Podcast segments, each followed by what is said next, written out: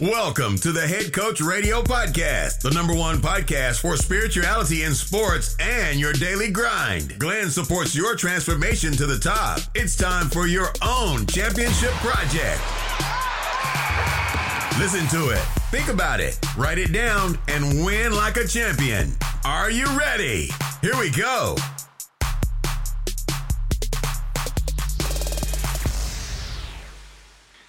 Hallo Leute, ich begrüße euch ganz recht herzlich beim Head Coach Radio Podcast. Mein Name ist Glenn und schon seit Wochen, ja fast schon Monaten, wünsche ich mir, mit diesem außergewöhnlichen Menschen sprechen zu dürfen. Die Rede ist von Carsten Hoffmann. Carsten spielte lange Zeit Handball auf Leistungssportniveau, bis er schließlich in der zweiten Bundesliga ankam. Die Ausbildung zum Physiotherapeuten ermöglichte ihm praktisch einen fließenden Übergang vom Spieler zum Physiotherapeuten seines damaligen Teams. Carsten ist gelernter Vermessungstechniker, doch darin fand er nie wirklich tiefere Erfüllung. Durch die eigene Erfahrung aus dem Leistungssport war Carsten in der Lage, sich perfekt in die Athleten hineinzuversetzen. Gesundheit wurde zu seinem zentralen Lebensthema, welches ihn fortlaufend motiviert, sich in vielen verschiedenen Bereichen weiterzubilden. Von Osteopathie über Coaching bis hin zu NLP füllten den Rucksack dieser inspirierenden Persönlichkeit. Da sich die Qualität schlussendlich immer durchsetzt, sprach sich das geballte Know-how von Carsten immer mehr herum. 2001 wurde der Ruderstützpunkt in Dortmund auf den Rohdiamanten aufmerksam und nahm ihn unter Vertrag. Mit diesem Schritt erhielt Carsten die Möglichkeit, mit den Athleten vom berühmten Deutschlandachter zusammenzuarbeiten. Er ließ Ergebnisse für sich sprechen und bekam 2007 die Stelle als Chefphysiotherapeuten des Deutschen Ruderverbandes. Ein Jahr später lief er unter dem Flaggenträger Dirk Nowitzki bereits zum zweiten Mal bei den Olympischen Spielen ein. Mittlerweile blickt er auf elf Weltmeisterschaften sowie drei Olympiaden zurück. Erfahrungen, Begegnungen und unvergessliche Momente. Mal abgesehen von diesem unglaublichen Werdegang fasziniert mich Carsten vor allem auch als Mensch. Durch meinen mittlerweile guten Freund Max Planer, welcher auch schon hier auf dem Podcast zu Gast war, stieß ich auf Carsten.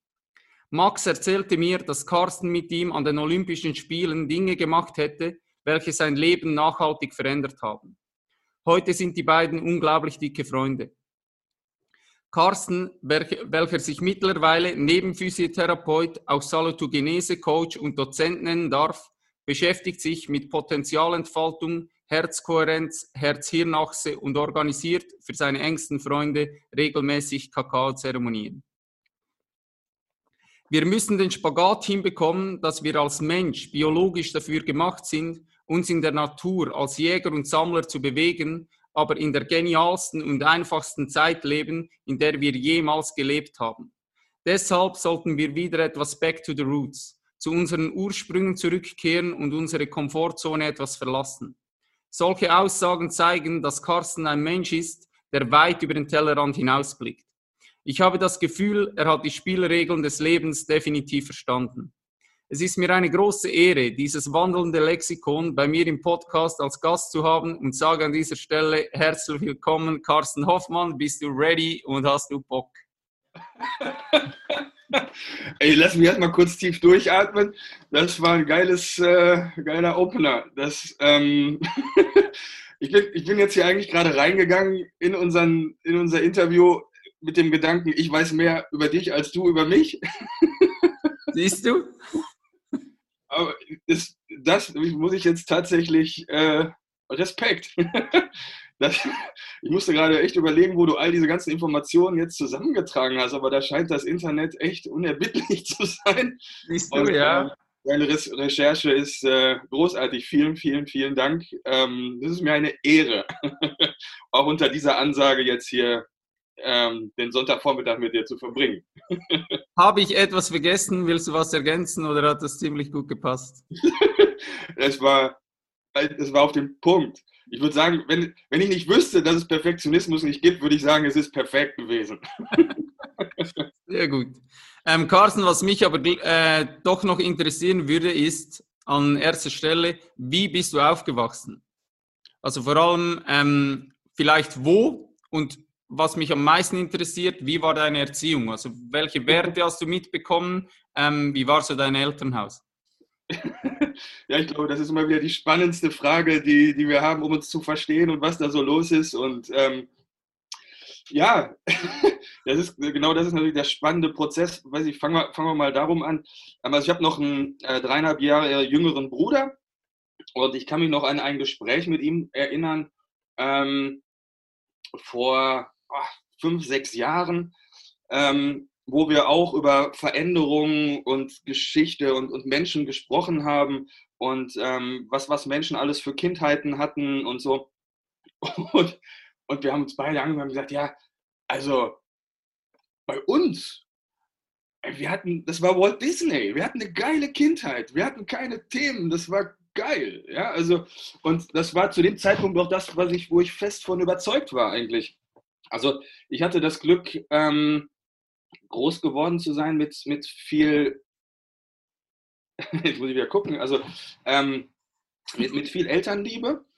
Und ähm, unsere Eltern haben uns wirklich unsere Freiheiten gelassen. Die haben ähm, uns machen lassen. Ich hatte einen ähm, Großvater, oder wir hatten einen Großvater, der uns ähm, sehr viel Zeit gewidmet hat, der uns vor allen Dingen in die Natur gebracht hat.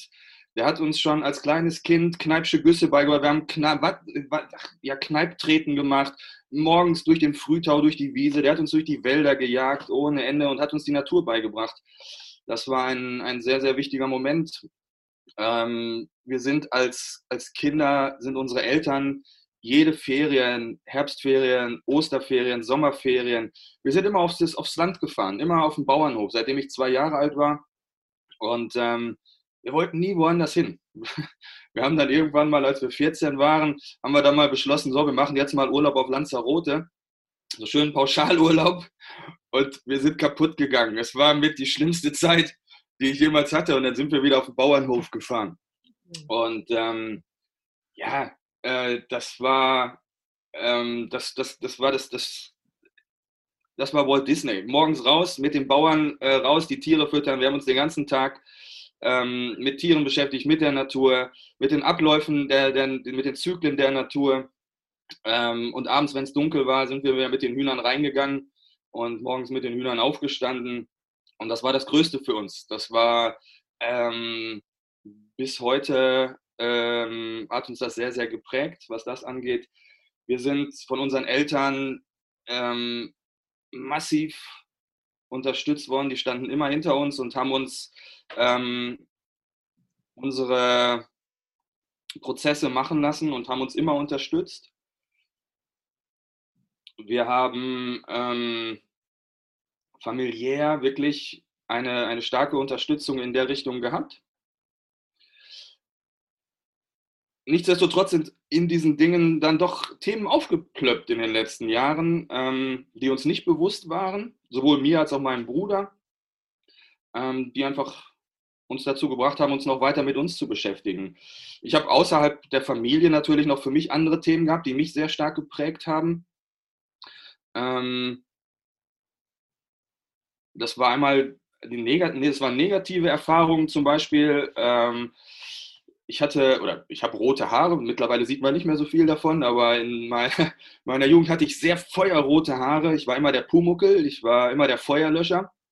Und ähm, das, also ich habe sehr viel Mobbing erfahren. Das fing dann so auf der weiterführenden Schule hinterher an, auf dem Gymnasium.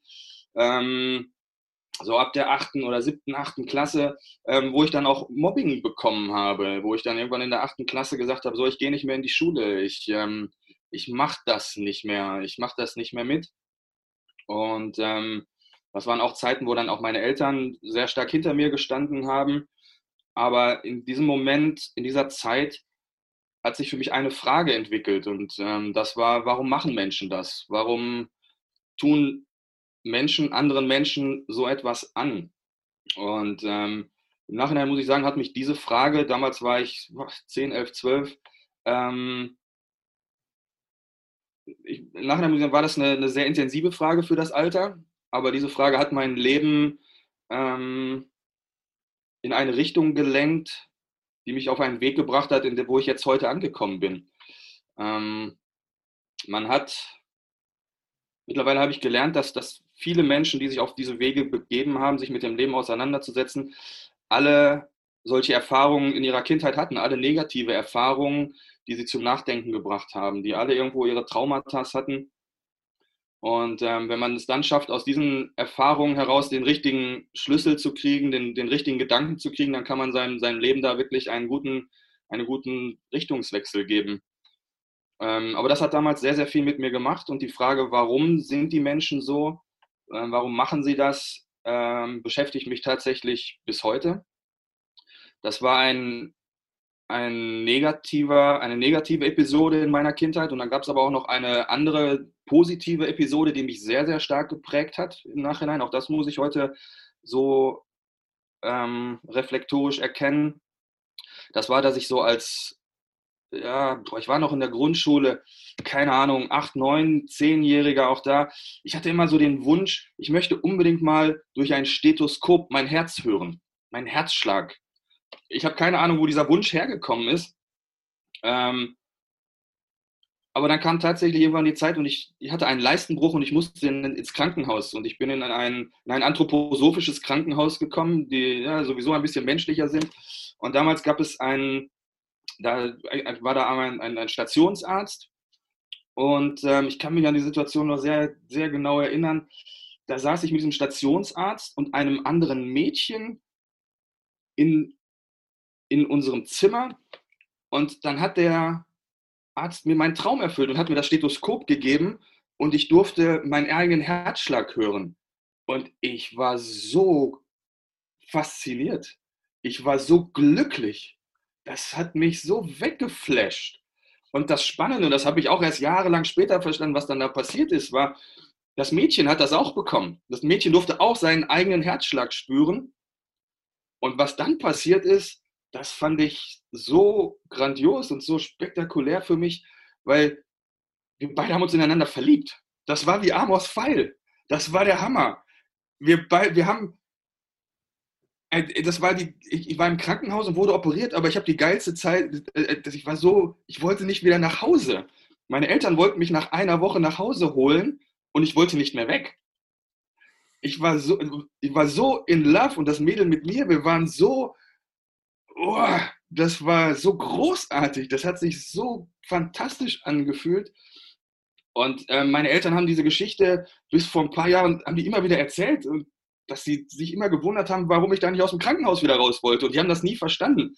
Ich habe das halt auch erst vor ein paar Jahren verstanden und habe sie ihnen dann diese Geschichte vor ein paar Jahren mal erzählt, was da so los gewesen ist. Und das war für mich ähm, natürlich der Moment, wo ich mein Herz gefunden habe und die Macht unseres Herzens verstanden habe Damals lief das natürlich noch sehr auf der intuitiven Ebene ab. Aber ich habe damals meine, ähm, ja, meine Herzsprache gefunden. Ich habe die Kommunikation mit meinem Herzen gefunden und ähm, hatte ab dem Punkt aber immer das Gefühl, meine Mitmenschen verstehen mich nicht mehr. Ähm, und ja, das waren, waren, so, waren auf jeden Fall so, wenn ich jetzt bei, bei Max Sprache bleiben würde, waren das zwei so Game Changer. Einmal, einmal mein Herz zu finden und diese Mobbing-Geschichte war dann ähm, das Thema, äh, mich auf den Weg zu bringen. Also mein Leben, das, das Universum hat das, äh, hat mich immer sehr, sehr gut geleitet dahin, mich zu dem zu bringen, wo ich, wo, wo, dass ich jetzt ein, ein schönes, erfülltes, glückliches Leben führen darf. Was für eine geile Story, ey. das ist ja richtig geil. Ähm, ich möchte mit dir aber möglichst schnell in den Leistungssport springen. Wir kommen danach noch zu persönlicheren Themen bei dir. Ähm, was mich extrem interessieren würde, ist, du hast selbst Leistungssport betrieben, wo du mhm. selbst noch aktiv warst. Hattest du dort bereits Zugang zu Tools und Möglichkeiten, um besser mit Druck umgehen zu können oder ähm, deinen inneren Dialog ähm, besser wahrzunehmen? Oder war dir das zu, zum Zeitpunkt, wo du selbst noch aktiv warst, absolut unbekannt? Ähm, also bis vor zehn Jahren, muss ich sagen, waren mir all diese ganzen Geschichten, die ich jetzt mache, wirklich unbekannt. Und ich habe auch damals, also wenn du mich vor zehn Jahren mich mit den Dingen konfrontierst, die ich heute mache, würde ich sagen, komm, Hoffmann, halt die Klappe. Alles totaler Bullshit. Alles Quatsch. Das ich ich, das größter, größter Verfechter von all dem, was ich jetzt so, was ich jetzt so tue. Ähm, ich habe aber tatsächlich im Nachhinein immer eins gehabt und das war eine sehr gute innere Kommunikation mit mir und meinem Herzen. Ähm, aber ich war, mich dessen nicht, ich war mir dessen nicht bewusst. Ich habe vieles unbewusst gemacht. Aber das waren keine bewussten Prozesse, die ich, die ich dann da habe ablaufen lassen. Ähm, und so bin ich damals genauso in die ganzen Dinge reingegangen, wie, wie jeder andere Leistungssportler auch. Ich hatte, kein, ich hatte kein bewusstes, kein bewusstes Tool, nein, überhaupt nicht. Ich hatte auch da meine, meine Aufs und Abs eines, eines Leistungssportlers. Ich hatte auch meine Verletzungen und all so etwas. Aber dann konntest du eigentlich relativ gut oder du hast einfach den Druck gar nicht so als Druck in dem Sinn wahrgenommen, sondern du warst relativ befreit und hast einfach dich gar nicht groß reflektiert selbst, sondern es war für dich einfach ein Spiel. Ich, ja, ich, ähm, ich muss einfach sagen, ich glaube, ich habe einfach nur meinen Traum gelebt. Ich habe ähm, als mein, mein, mein, Großvater, den ich vorhin schon mal erwähnt habe, äh, einfach ein herzensguter Mensch war. Ähm, ich weiß bis heute nicht, wie er das geschafft hat, dass ein Mensch, der im Krieg war und den Krieg überlebt hat, so tief in seinem Herzen war. Ähm, aber der hat mich damals, seitdem ich, ja, seitdem ich laufen konnte, mich mit zum Handball genommen. Er war damals äh, Vereinspräsident und er hat Handball gelebt und er hat mich mit diesem Fieber angesteckt. Und ich habe das sehr spielerisch damals gelernt und habe dann auch als kleines Kind natürlich die Spiele der Senioren angeguckt und habe dann in meiner Heimathalle immer, und die haben sehr, sehr hoch gespielt, damals in der dritten Liga, später auch in der zweiten Liga. Und ich habe immer als Kind auf der Tribüne gesessen und habe mir gedacht, boah, ja, das möchte ich auch ich will das auch. Ich möchte auch hier in dieser Halle spielen, vor diesen ganzen Zuschauern und diese Emotionen erleben und äh, wenn die Zuschauer dich nach vorne peitschen und das möchte ich auch erleben. Und ähm, diesen Traum habe ich dann tatsächlich lustigerweise echt über, boah, ja, keine Ahnung, äh, 15 Jahre gelebt, bis ich es dann tatsächlich geschafft habe, in der zweiten Bundesliga auf den Platz zu gehen. Und das war für mich damals auch ein wirklich bewusster Moment, den ich erlebt habe, wo ich dann wirklich eingewechselt worden bin in der zweiten Liga und gesagt habe, so, diesen Moment kann mir keiner mehr nehmen. Ähm, und ich habe das tatsächlich, ich habe nie Druck gespürt, sondern ich hatte immer die innere Motivation, meine Wege zu gehen und ich wusste aus Intuition immer heraus, was ich tun musste. Und ich habe dafür hart trainiert. Ich muss im Nachhinein sagen, ich war nie einer, der die körperlichen Voraussetzungen hatte. Ich hatte da nie wirklich gedacht, dass ich mit meinem Körper es schaffen könnte, tatsächlich bis zur zweiten Liga zu spielen. Aber mein Vorteil waren immer meine Emotionen und mein Wille. Ich habe mit meinem Willen ähm, den Weg geschafft. Der Körper war, da fehlt, eigentlich fehlt mir so, naja, 10 Zentimeter Körpergröße und so, aber mein, mein Wille hat mich dahin gebracht und das hat mich aber dazu geführt, dass ich das relativ spielerisch gemacht habe. Ich habe immer das Glück gehabt, in Mannschaften zu spielen, die, mm, in denen ich mich wohlgefühlt habe. Ich habe das zwei Jahre lang mal nicht gehabt, dass ich in einer Mannschaft gespielt habe, wo ich mich wohlgefühlt habe. Und da war ich dann auch tatsächlich viel verletzt. Und ähm, bin dann intuitiv wieder zurückgegangen, andere Wege zu gehen.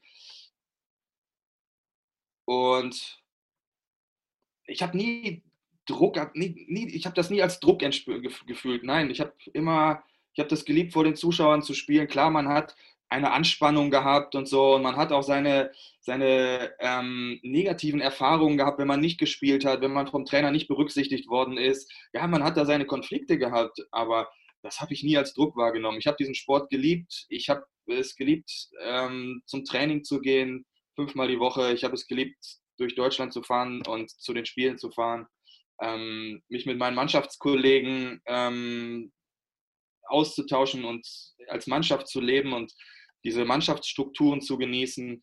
Ähm, Druck, ich habe das genossen. Bei mir war das genau ähm, umgekehrt eigentlich. Ich habe, ähm, ich sage heute immer wieder, wenn ich dazu mal schon das Wissen gehabt hätte von jetzt, hätte ich in gewissen Situationen einfach viel, viel besser ähm, performen können. Weil ich auch extrem erstaunt war, dass mir das eigentlich nie jemand mit an die Hand gegeben hat. Ähm, ich muss aber auch sagen, dass was du vorhin gesagt hast, das war bei mir wahrscheinlich genauso. Also ich war als Spieler ähm, extrem unangenehm für einen Trainer, um zu führen. Also ich war immer ähm, jemand, der vorne wegging. Ich war jemand mit einer riesengroßen Klappe. Ähm, ich war eher dieser Typ, der gemobbt hat, als äh, gemobbt wurde. Und ähm, wenn du nicht mit mir in der Clique warst, hattest du eigentlich ein Problem. Und wenn jemand da jetzt irgendwie in die Kabine gekommen wäre bei uns dazu mal und der hätte irgendwie, keine Ahnung, was angesprochen wie, wie Meditation oder nur schon innerer Dialog, Umgang mit Druck, dann hätte ich den zur Sau gemacht. Also vor allem das Team hätte, hätte dem nicht mehr zugehört, weil ich einfach gesagt habe, was, was ist das für ein Spaß, das will jetzt der von uns. Obwohl ich eben immer wieder sage, wenn du in einem solchen Moment, ich sage sogar schon dazu mal, ist es eigentlich nur das Weglaufen von etwas, das dir Angst macht. Ich sage so, eigentlich in der Tiefe drin, wenn du alleine bist, ich sage immer so am Abend, wenn du Zähne putzt und in den Spiegel schaust, dann weißt du so, bin ich im Reinen mit mir selbst. Und ich sage sogar so, zu diesem Zeitpunkt wusste ich tief in mir drin, eigentlich, eigentlich wäre es sinnvoll, einem solchen Menschen zuzuhören aber halt alles, was in diese Richtung kam, wenn überhaupt was kam, und es kam wenig bis gar nichts, habe ich halt mit einem Lächeln abgetan. Was mich jetzt bei dir interessieren würde, irgendwann kam ja dieser Zugang, nennen wir es, keine Ahnung, innere Arbeit, Spiritualität, was auch immer, einfach so, dass du gemerkt hast, ähm, da gibt es ein Groß, das Groß und Ganze, sagen wir so. Wie kam das in dein Leben? Also wann hast du das erkannt? Weil so wie ich das jetzt herausgehört habe, hast du ja sehr viel einfach intuitiv gemacht. Aber irgendwann war das ein Buch, war das ein, eine Begegnung? Was war das, wo du plötzlich irgendwie gemerkt hast? Ich habe das Gefühl, du hast ja wie so ein System im Kopf drin. Das ist relativ starr.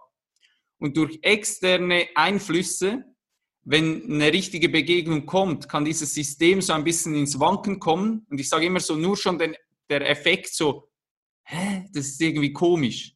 Nur schon das bringt so dein Gerüst ein bisschen ins Wanken und schafft wieder einen kleinen Spielraum für neuen Input.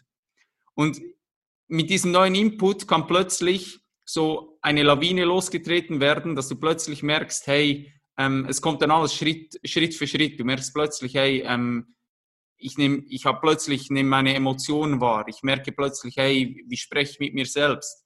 Solche Geschichten. Wie kam das in dein Leben? Also generell bin ich fest davon überzeugt, dass wir Menschen erstmal alle diesen Zugang haben. Wir werden damit geboren. Wir sind, äh, wir leben das auf ist einem. Geil, Planeten. dass du das sagst. Ich habe das ähm, letztens mal, glaube auch meiner Freundin gesagt. Ich sage immer, eben so Spiritualität ist ein, äh, so ein Modewort geworden, aber so ich, du kannst nicht nicht spirituell sein. Du kannst dir nur deiner Spiritualität nicht bewusst sein. Aber eigentlich in der Essenz bist du spirituell. Ja, klar. Ja, Im Endeffekt, wir sind spirituelle Wesen mit menschlicher Erfahrung und keine Menschen mit spiritueller Erfahrung. Das ist auch erstmal ein Satz, an dem habe ich lange rumgeknabbert, bis ich ihn wirklich verstanden habe. Als er mir vor ein paar Jahren äh, das erste Mal begegnet ist, habe ich gesagt, hä? Was? Ich, ich musste mir den, keine Ahnung, bestimmt hundertmal vorsagen, bis ich den verstanden habe und was dahinter gehörte. Und ähm, ja, um auf deine Frage zurückzukommen, nochmal, wir haben alle ähm, das in uns. Wir kommen so auf diesen Planeten. Das hat etwas äh, ja, mit, mit unserer Entstehung zu tun. Die Natur ist so logisch. Die Natur ist sehr einfach. Und wir müssen das einfach nur leben. Dass, ne, wenn du auf die Welt kommst, kriegst du alles mit. Du hast alle Voraussetzungen. Das Problem ist nur, wir werden danach durch so einen Trichter gedrückt. Ja? Am Anfang bist du riesig, hast du riesige Potenziale, auch wenn du körperlich nur so klein bist, aber du hast riesige Potenziale. Und dann kommt ein Trichter und am Ende des Trichters bist du nur noch so klein. Und in diesem Trichter sind alle Konditionierungen drin, die, die dazu geführt haben, dass du bewertest und all solche Geschichten. Also wir haben alle diese Fähigkeiten drin. Wir müssen die nicht, wir müssen die nicht erfinden oder so, sondern wir dürfen sie einfach nur finden. Wir dürfen sie einfach nur suchen und irgendwann wahrnehmen. Und ähm, wie bin ich da hingekommen? Es, da gab es mit Sicherheit immer wieder mehrere Momente im Leben. Das ist wie so eine Treppe, die du einfach hochgehst. Und nochmal, die, die Hauptgeschichten fang, fingen, glaube ich, wirklich mit ähm, diesen zwei Geschichten an, die ich vorhin erzählt habe. Einmal mein Herz zu finden und das andere die Frage zu stellen, ähm, warum macht der Mensch so etwas? Und ich bin dann mh, mm, damals als, als Jugendlicher, ich, ich war auf, auf, der, auf dem Gymnasium und bin nach der 10. Klasse runter. Ich hätte, ich hätte keinen Bock mehr. Ich war in diesem System nicht kompatibel. Ich war für diese Schule nicht gemacht. Ja, ähm, Kinder lernen am besten, wenn sie Sinnhaftigkeit erfahren. Und ich habe in diesem System null Sinnhaftigkeit gesehen. Ich habe kein, es war wirklich, ich, es war einfach nicht meins und ich musste da runter und, ähm, und war damals aber auch sehr in meinem Verstand. Und dann habe ich einfach diese Ausbildung zum Vermessungstechniker gemacht. Aber auch da hat mir dann meine Intuition nach zwei Jahren gesagt, ey, boah, nee, das ist hier irgendwie, du bist dafür total talentfrei. Das hat nichts mit deinen Möglichkeiten zu tun. Und ich habe mir damals da auch schon als 18-Jähriger ungefähr die Frage gestellt, wie willst du das 40 Jahre lang weitermachen? Das geht nicht. Da gehst du kaputt. Da geht dein Herz dran zugrunde. Und habe dann, ohne dass ich erstmal wusste, was ich dann machen will, habe dann erstmal aufgehört. So. Und diese Frage hat mich dann, warum macht der Mensch das? Was, wie, wie funktioniert der Mensch? Hat mich dann tatsächlich in diesen Beruf gebracht, Physiotherapeut zu werden. Und dann entwickelte sich die nächste Frage, weil ähm, ich habe mir dann immer wieder die Frage gestellt, warum hat der Mensch denn überhaupt das gesundheitliche Problem? Warum hat er denn Rückenschmerzen? Und warum haben die anderen keine Rückenschmerzen? Und warum kann ich dem Menschen helfen? Und warum hilft das, was ich bei dem jetzt tue? Und warum hilft das bei dem anderen nicht? Also mich hat jeder Patient, ähm, dem ich nicht helfen konnte, so maximal frustriert, dass ich mich auf den Weg begeben habe, mir neues Wissen anzueignen, um die Frage zu beantworten, warum konnte ich diesen Menschen nicht helfen? Nochmal, das Leid hat mich immer wieder dazu gebracht, mich weiter zu verändern. Ähm, ich war um jeden Menschen, der zu mir kam und gesagt hat, ja, mir geht es besser, war ich froh, ja, das war, hat mich gefreut. Aber ähm, ich habe dann die Motivation daraus gezogen, äh, mich weiterzuentwickeln für jeden, der zu mir kam, dem ich nicht helfen konnte. Und ähm, habe dann das, was ich gelernt habe, immer das Glück gehabt, dass ich das sofort auch dann in der Praxis anwenden konnte. Das heißt, ich habe immer wieder Tools gelernt und ich konnte sofort relativ schnell erkennen, ob das gut war oder nicht, weil die Patienten haben mir die Rückmeldung gegeben, ob das gut war. Und wenn das gut war, dann habe ich, dann, hab ich damit weitergemacht, habe mich daran weiter angelehnt und mich immer wieder mit der Frage beschäftigt, warum ist das so? Warum hat der Patient das so? Warum kommt er zu mir? Und dadurch bin ich immer tiefer in diese ganzen ähm, Prozesse reingegangen, den Menschen zu verstehen. Und dann kam halt irgendwann auch ähm, der Satz ähm, von, von Joe Dispenza zu mir, der sagt, wenn du das Was und Warum verstehst, kannst du das Wie viel, viel besser anwenden. Und das, dieser Satz passt natürlich für meinen Beruf wie die Faust aufs Auge. Das heißt, ich musste einfach nur verstehen, wie funktioniert denn der Mensch? Und dann ist das egal, dann, dann kann ich die Werkzeuge, die ich habe, um mit Menschen zu arbeiten, natürlich viel, viel besser auswählen. Und ähm, daraufhin habe ich mir gedacht, okay, dann musst du jetzt einfach gucken, wie funktioniert der Mensch denn? Was ist denn da überhaupt los? Und habe mich da wieder auf, auf die Suche begeben, ähm, den Menschen zu, zu studieren und zu erfahren. Und dadurch, dass ich das immer wieder relativ schnell ähm, reflektiert bekommen habe über meine Patienten und ich natürlich auch sehr viele Geschichten gehört habe über das, ich habe ja tausende von Geschichten gehört von Menschen, wie, ihre, wie ihr Leben war. Und ähm, irgendwann merkst du, irgendwie gibt es Parallelen zwischen vielen Menschen, dass doch eigentlich alle ein grobes Schema gleich haben. Natürlich jeder individuelle Verschiedenheiten, aber eigentlich haben wir alle ein gleiches Thema. Und ähm, ja, das hat mich dann auf die, auf die Frage gebracht, was ist denn überhaupt Gesundheit? Und das ist dann die Frage der Salutogenese, ne? ähm, dass man heutzutage einfach diese zwei Perspektiven hat. Die alte Perspektive ist die der Krankheit, der Pathogenese, ähm, wo der Mensch sich immer die Frage gestellt hat, okay, was ist Krankheit und definiert die Krankheit über das, das, das und das Symptom. Und dann gebe ich diesem Symptomkomplex einen Namen und dann behandle ich diesen Symptomkomplex. Und ich habe halt irgendwann gelernt, die Sache aus der aus 180 Grad Perspektive zu drehen und aus der anderen Perspektive zu sehen und mich die Frage zu stellen, was ist denn Gesundheit? Und das ist halt dieses Salutogenese-Konzept, was halt ähm, beschreibt, dass du gewisse Faktoren brauchst, um gesund zu sein. Und wenn du diese Faktoren alle hast, dann bist du auch gesund. Aber wenn du davon etwas verlierst, dann wirst du krank. Und das Logischste war für mich, es gibt nur eine Gesundheit, aber tausend Krankheiten. Und du bist in der Regel gesund geboren und dann muss ich mir ja die Frage stellen, was habe ich denn verloren? Warum bin ich denn überhaupt krank geworden? Aber wir haben verlernt, uns diese Frage zu stellen. Und ähm, ja, und deshalb suche ich eigentlich, ich mache immer ein bisschen mehr Detektivspiel. Ich gucke eigentlich immer, was haben die Patienten verloren in ihrem Leben. Und dann wird es spannend. Das führt mich zur, äh, zur nächsten Frage, die ich habe. Und zwar, so wie ich dich so ein bisschen verfolgt habe und von Max auch gehört habe, ähm, arbeitest du ja extrem ganzheitlich. Und wie gelingt es dir, so Spitzenathleten, welche mehrheitlich, also ist so mein, Gedan äh, so mein Gedankenkonstrukt, die mehrheitlich im Kopf sind, wieder in ihren Körper zu führen? Weil viele körperliche Beschwerden und Verletzungen sind ja oftmals unterdrückte Gefühle und Emotionen und es ist ja eigentlich gar nicht, eben wie du vorhin schon gesagt hast, du hast nicht Rückenschmerzen, weil dein Rücken schmerzt. Also ja, in der, eigentlich schon, aber in der, in der, im tieferen Sinn kann das natürlich von einem ganz anderen Punkt aus kommen und der Körper ist halt wie die, die, die Plattform, wo sich ähm, ja, wo er sich melden kann, um zu zeigen, hey, irgendwas in diesem System drin stimmt halt nicht.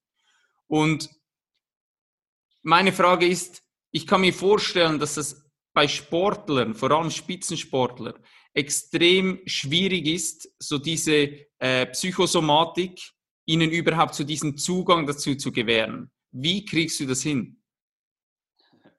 Na gut, erstmal muss der Sportler ähm, gewillt sein dafür. Das ist erstmal das Erste. Ist dann immer die Frage, ist es an der Zeit, das zu machen oder nicht? Und das bestimmt der Sportler natürlich erstmal für sich selber. Also du musst immer gucken, dass du dem Sportler auch den Raum gibst, in seinem Sportlerdasein das, das so zu integrieren. Und ähm, nicht nur Sportler, sondern auch der normale, in Anführungsstrichen, Mensch ähm, hat sein eigenes Tempo. Jeder darf in diese Prozesse selber reingehen. Und ich gebe immer nur ähm, so weit Input, dass der jeweilige Mensch oder Sportler sein eigenes Tempo gehen darf, ähm, was er gerade braucht. Und das kriegst du halt nicht über den Verstand hin, sondern es geht nur übers Fühlen. Und ich versuche die Menschen einfach ähm, ins Fühlen zu bringen, sich selber wahrzunehmen. Und der Schlüssel ist unser Herz. In dem Moment, wo wir erkennen, dass wir ein, ein Herz haben und dieses Herz wahrnehmen, ähm, beginnen unsere Prozesse ganz von alleine und jeder geht in seine Themen selber rein. Und dann bestimmt der jeweilige Mensch immer wieder, welche Schritte er braucht. Ähm, und du kannst das Herz nicht erklären, sondern du musst es einfach fühlen. Ähm, das größte Problem, was wir Menschen einfach haben, ist, dass wir halt zu sehr im Verstand sind, dass wir ähm, unsere Kommunikation, unsere Herz-Hirn-Kommunikation einfach nicht, nicht mehr wahrnehmen und sie einfach auch gar nicht mehr stattfindet. Und ähm, ne, in, der, in der menschlichen Evolution ähm, ist unser Herz vor unserem Gehirn da. Ja, das ist in der, wenn das, wenn das Embryo sich im Mutterleib entwickelt, ähm, ist in der, in der fünften, sechsten Woche entsteht das Herz und du kannst dann auf dem Ultraschallbild ähm, ab der sechsten, siebten, achten Woche das Herz auch schlagen sehen. Und wenn dann die Mutter Emotionen hat, reagiert das Baby auch auf diese Emotionen. Und dann ist mal die Frage, wie geht das? Weil das Gehirn entwickelt sich erst ab der 20. Schwangerschaftswoche. Und ähm, das ist dann zum Beispiel Dinge, die, womit sich das HeartMath-Institut, ja, ne, was das Herz erforscht und so sehr stark mit beschäftigt hat, was dann irgendwann festgestellt hat, dass unser Herz ähm, 40.000 sensorische Neuriten hat, also Nervenzellen, die genauso aufgebaut sind wie unser Gehirn. Und dass auch unser Herz mit unserem Gehirn kommuniziert. Und ähm, es gibt ja auch in der, in der in der Medizin mittlerweile weiß man ja auch, dass zum Beispiel unser Darm mit unserem Herz, mit unserem Gehirn kommuniziert. Da gibt es ja auch einen Austausch. Aber komischerweise redet nie einer darüber, dass unser Herz auch das kann. Und anscheinend kann auch, äh, kommuniziert jedes Organ mit unserem Gehirn. Was auch Sinn macht, ist total logisch. Ähm und diese Kommunikation, je besser diese Kommunikation ist, ähm, desto besser können wir uns wahrnehmen und desto besser können wir unsere Themen erkennen. Und ich bringe einfach nur den Menschen dahin, seine Kommunikation zu verbessern. Ähm, und ne, wenn wir auf die Welt kommen, haben wir diese Kommunikation, dann ist diese Herz-Hirn-Kommunikation in der Regel sehr, sehr gut ausgeprägt. Und dann kommen halt, ähm, dann werden wir in den Verstand geleitet. Dann verlieren wir immer mehr diese Herz-Hirn-Kommunikation und wir bauen ja so eine gewisse Mauer um unser Herz drumherum auf. Und ähm, deshalb findet diese Kommunikation nicht mehr so richtig statt. Und dann ist halt die sogenannte Herz-Hirn-Kohärenz, ähm, also diese Kommunikation gestört. Und ich bringe sie einfach wieder in diese, in diese Kohärenz rein. Und dann, man muss nicht viel machen. Die Menschen machen das selber eigentlich. Das liegt ja in der Natur selber, sich zu heilen. Ja, aber Und, wenn ich mir jetzt vorstelle, ähm, ich, ich, ich habe einfach das Gefühl, du bist ein Typ, der sieht und spürt eben das relativ schnell, wo das, das Problem liegt. Jetzt nehme ich einfach, ich nehme ein plakat, äh, plakatives Beispiel. Jetzt kommt da so ein zwei Meter Hühner rein, der irgendwie Eishockey spielt und es liebt, die Leute an die Banden zu knallen. Und du sprichst mit dem über das Gefühl von ähm, Herz-Hirn-Kohärenz und der denkt einfach, weißt du was, ich habe Rückenschmerzen, ich will am Samstag aufs Eis, drück mir verdammt nochmal in diese Stelle rein, dass das wieder weggeht. Ja, nochmal, das ist auch nicht, das ist nicht, dass ich das nicht auch tue. manchmal, manchmal muss man einfach nur feste drücken, okay? Das ist, es ist tatsächlich immer zu gucken, okay, an welchem Punkt holst du den, den, den Mensch oder den Athlet gerade ab? Was, genau. braucht, was braucht er jetzt gerade? Und manchmal ist ja auch, ich sag mal, den Druck, der Druck ins Gewebe und einfach nochmal einen Schmerz zu spüren, ja auch einfach mal erstmal sich selber wahrzunehmen und zu wissen, ja, hey, okay, ich lebe noch und ich existiere noch. und ähm, ist dann ja auch mal das Richtige. Also du kannst nicht jedem ähm, nur irgendwie sagen, hey, hab dich lieb und alles ist gut. Manchmal musst du einfach auch äh, andere Wörter benutzen und auch andere Reize setzen. Es ist nicht so, dass ich, dass ich hier nur noch Hokuspokus mache und nur noch die Hand. Das ist das ist bei weitem nicht. Ja, also manchmal muss es auch noch mal irgendwo, äh, musst du auch mal noch mal ordentlich äh, scheppern lassen und da richtige Reize. Das ist halt, ja, du guckst halt, wen hast du da gerade? Wenn du natürlich gerade jemanden hast, einen Athlet, ähm, der gerade, äh, weiß ich nicht, 33 ist und sein Vertrag ausläuft, gehst du anders um als mit einem 23-Jährigen, der gerade äh, um seinen Vertrag des Lebens kämpft. Und ja. da dann zu gucken, okay, wo holst du ihn ab und wie fühlt er gerade und was ist denn überhaupt sein Thema? Und es ist ja Aber hast du vielleicht anders gefragt? Hast du das Gefühl, das kann man lernen? ähm, Weil ich habe, ich kann vielleicht aus dem Sport erzählen. Ich habe das Gefühl, das ist würde ich als eine Stärke von mir bezeichnen, dass ich in eine Gruppe kommen kann und die Gruppe lesen kann. Also ich spüre, ohne dass jemand was gesagt hat, spüre ich so die Energie in diesem Kreis. Und ich habe vielleicht auf meinem Zettel, ich übertreibe jetzt, jetzt hältst du den mal so eine richtige Stammpauke. Und du kommst da rein und du willst eigentlich voll reinhauen und du merkst dann, das ist jetzt, wenn ich das jetzt mache, ist das mehr ein Eigentor, als das irgendwie was bringt. Und ja.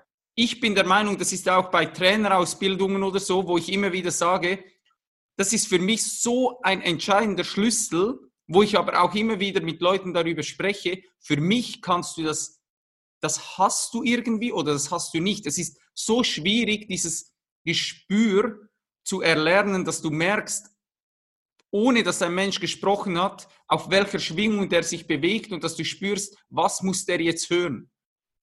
Also ja, klar kann man das lernen. Weil nochmal, ich glaube, du hast da, wir haben das alle in uns. Es ist nur die Frage, ob du das lernen möchtest und ob das deine Aufgabe auf diesem Planeten ist, dass du das auch vollziehen darfst. Ähm, aber ja, ich habe es auch gelernt. Ich habe nochmal vor zehn Jahren hätte ich das auch nicht so gemacht. Da war ich auch anders unterwegs. Ja klar, du kannst alles lernen. Wenn du möchtest, kannst du auch zum Mond fliegen. Ähm, du kannst alles, alles das, was du möchtest. Es ist nur die Frage, bist, bist du an dem richtigen Punkt und ist das deine Aufgabe auf diesem Planeten gerade? Ähm, und ansonsten darf sich jeder auf den Weg begeben und diese Feinfühligkeit auch irgendwie so zu machen. Ja? Du, wenn, du diese, wenn du bereit bist, diese Erfahrungen zu machen und dich damit zu beschäftigen und dir die richtigen Fragen stellst, dann, ähm, ja klar, kannst du das lernen. Ja. Gibt es Probleme oder so äh, Charaktereigenschaften, wo du sagst, die ziehen sich so bei Spitzensportlern, so durch die Sportarten hinweg durch? Wie meinst du das? Wo du immer wieder so, wo du einfach merkst, so wenn der Typ ähm, mit dir, mit dir spricht, weißt du, ich, ich sage so, grundsätzlich ist es ja so, dass du wahrscheinlich, wenn du ähm, einen, einen, Eiskunst, einen Eiskunstläufer hast, der tickt vermutlich ein bisschen anders als jetzt der Eishockeyspieler, den ich vorhin beschrieben habe. Aber gibt es irgendwelche Problematiken oder so Charaktereigenschaften, wo du einfach sagst, das ist typisch für Spitzensportler. Ja, ja klar. Du immer wieder antriffst. Ja, also auch ich, ich habe ich habe ähm, jahrelang auch in der DL im Eishockey äh, gearbeitet. Ich habe äh, im Handball äh, gearbeitet, ähm, äh, Rudern, also in verschiedensten Sportarten und habe auch da verschiedenste Sportarten kennengelernt. Und wenn man eins sagen muss, man kann nicht mit einem Eishockeyspieler genauso arbeiten wie mit einem Ruderer. Ja, das ist eine ganz andere, andere Kommunikation, ganz andere Kommunikationsebene, ähm, definitiv. Aber generell haben alle das gleiche Thema, nämlich äh, es geht um Erfolg, es geht darum, um äh, oder beziehungsweise Misserfolg. Ähm, jeder will, will das Beste raus, jeder will Perfektionismus ist ein, ein großes Ding. Ähm, jeder hat seine Glaubenssätze, die darauf basieren, dass er Anerkennung braucht und dass er Dankbarkeit haben will. Und das, das ist, es geht im Endeffekt, wir Menschen basieren auf Dankbarkeit, Anerkennung, Fürsorge und Mitgefühl. Das ist, das ist unser Herz. Das, deshalb sind wir auf diesem Planeten und ähm, unser Handeln, jede, das Handeln eines jeden Menschen basiert auf Dankbarkeit, Anerkennung, Fürsorge und Mitgefühl. Wir wollen alle, die, gerade im Leistungssport ist Anerkennung ein, ein wichtiger Moment. Wir wollen alle, dass uns unsere Trainer, unsere Familie, unsere Fans, äh, unsere Sponsoren, äh, ja, die wollen, die wollen, dass wir die Anerkennung haben. Und ähm, das ist ein, ein Riesenthema. Ich hatte ähm, mal ein Gespräch, äh, das war so 2005 am Anfang meiner Geschichte mit den Ruderern ähm, hat damals ein Ruderer zu mir gesagt, der in Athen war, der sagte, ähm, wenn du im deutschen Haus bist und du hast eine Medaille gewonnen, dann gehst du mit 20 Visitenkarten nach Hause. Wenn du ab Platz 4 runtergehst, gehst du mit null Visitenkarten nach Hause.